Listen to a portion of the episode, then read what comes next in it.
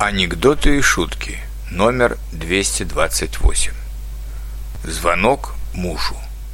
Алло, дорогой, тут такое дело, у меня машина сломалась. Сильно? спрашивает муж. Да похоже, что пополам, отвечает сокрушенно жена.